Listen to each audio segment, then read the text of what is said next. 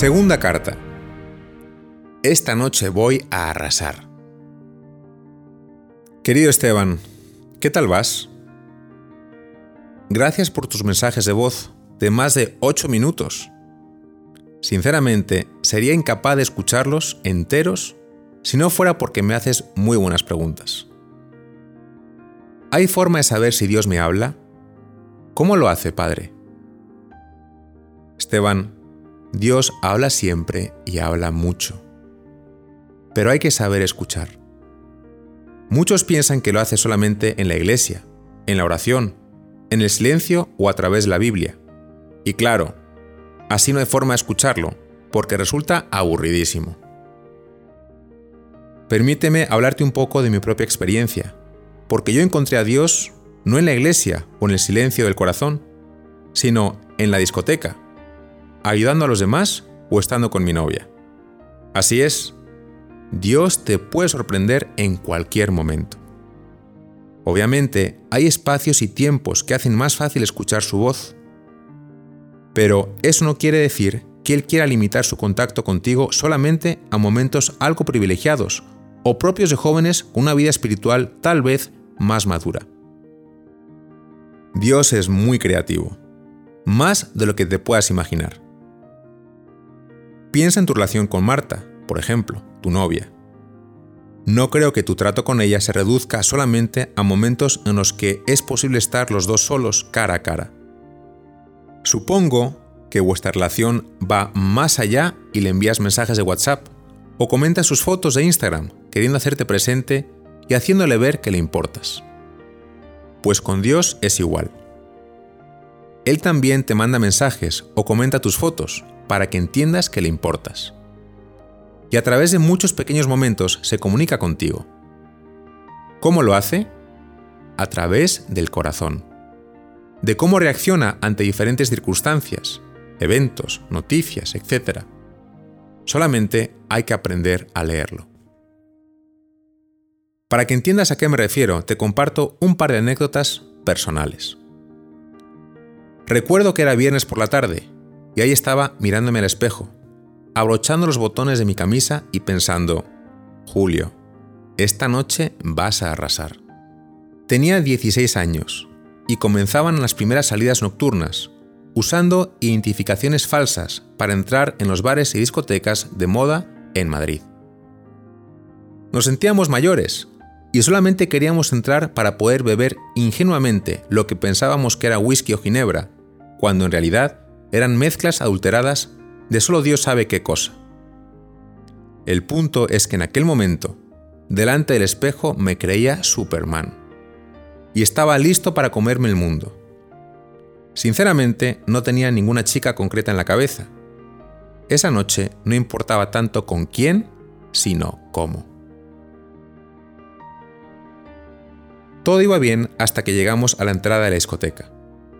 Una masa enorme de adolescentes presumiendo sus mejores marcas y compartiendo paquetes de tabaco. Eran miles. Y había que hacer cola. Menuda impotencia. De nada servían los contactos. Allí estábamos a merced del guarda de seguridad. Y el tiempo de espera empezó a prolongarse. Después de una hora, ese Superman que iba a comerse el mundo se encontraba cada vez más apretujado, sudando y rodeado de un montón de gente que, esto es lo importante, estaban igualmente convencidos de ser Superman. Y de repente me sentí muy estúpido, como fuera de lugar. Me salí de la cola y volví a casa. Otra situación que me impactó mucho sucedió con mi novia. Era una chica extraordinaria y a mi modo de ver guapísima. La veía cada verano, pero debo admitir que no me hacía ni caso. Al fin, me animé a pedirle salir, como se hacían antes las cosas, de frente, sin tanto laberinto de mensajes y conversaciones virtuales. Me lancé y aceptó. Por fin, después de tres veranos me estaba dando una oportunidad, no me lo podía creer. Pero una vez más, algo pasó. Estábamos solos, junto a un balcón, abrazados. Era un momento perfecto, de esas noches de verano que te gustaría congelar en el tiempo. y estando con ella sentí que no era feliz. Sentí que la estaba traicionando. ¿Por qué? ¿Qué hice yo para pensar esto? La verdad es que no hice nada, pero así lo sentí. Sentí que me estaba engañando a mí mismo. En fin, te podría contar varias anécdotas más en las que, de forma totalmente inesperada, algo tocaba el corazón y me hacía decir, ¿por qué no consigo disfrutar más? ¿O por qué los demás no se hacen este tipo de preguntas? Y curiosamente, estos cuestionamientos llegaban en las noches, con amigos o amigas, durante una conversación o una fiesta. Qué curioso. ¿Por qué te cuento esto, Esteban? Para hacerte ver que no hace falta estar en adoración o en la capilla para sentir dentro de uno mismo ciertas verdades. Dios se puede servir de muchas circunstancias para tocar el corazón. Puede ser la entrada de una discoteca, estando con tu novia, viendo una película o conversando con tus amigos. Cuando Jesús se encontró por primera vez con Natanael, uno de los primeros apóstoles le dijo, Antes de que Felipe te llamara, cuando estabas debajo de la higuera, te vi. ¿Qué quiso decir con esto? Que el Señor ya lo conocía de antes, porque lo había estado observando y hablando a su corazón cuando él menos lo imaginaba. Esa higuera representa tantos momentos en los que estando solos nos hacemos preguntas que solo Dios conoce. Lo importante es tener el valor de enfrentar lo que dice el corazón. Un pionero en esto de leer el corazón fue San Ignacio Loyola, un militar español del siglo XVI, que acabó por rendirse a lo que el corazón le decía. Cuenta la historia que tras una batalla contra los franceses, en la que se destrozó su pierna, se vio obligado a estar en cama durante muchos meses. Se puede decir que esa fue su higuera. Tan aburrido estaba que comenzó a leer mucho.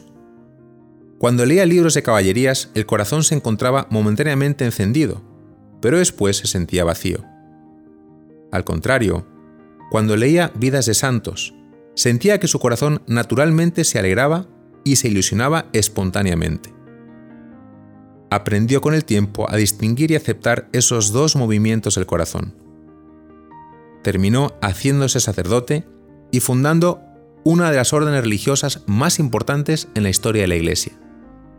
Te dejo el dato en caso de que te animes a profundizar por tu cuenta. En síntesis, ¿hay forma de saber si Dios me habla? ¿Cómo lo hace? Te respondo, sí que la hay. Dios habla siempre y lo suele hacer desde dentro de nosotros mismos. Pero Esteban, ¿sabes leer tu corazón? ¿Eres capaz de enfrentar lo que te dice? Para enfrentar un camino de discernimiento vocacional, debes tener el valor de aceptar si algo no te hace feliz o no te hace todo lo feliz que querrías ser. Enfréntalo, no seas tonto. El corazón no engaña. Trata de rescatar esos momentos de tu vida en los que te has sentido algo diferente a los demás y pregúntate, ¿por qué me pasa esto? ¿Qué quiere decir? Y no vivas sin buscar respuestas. Un abrazo Esteban.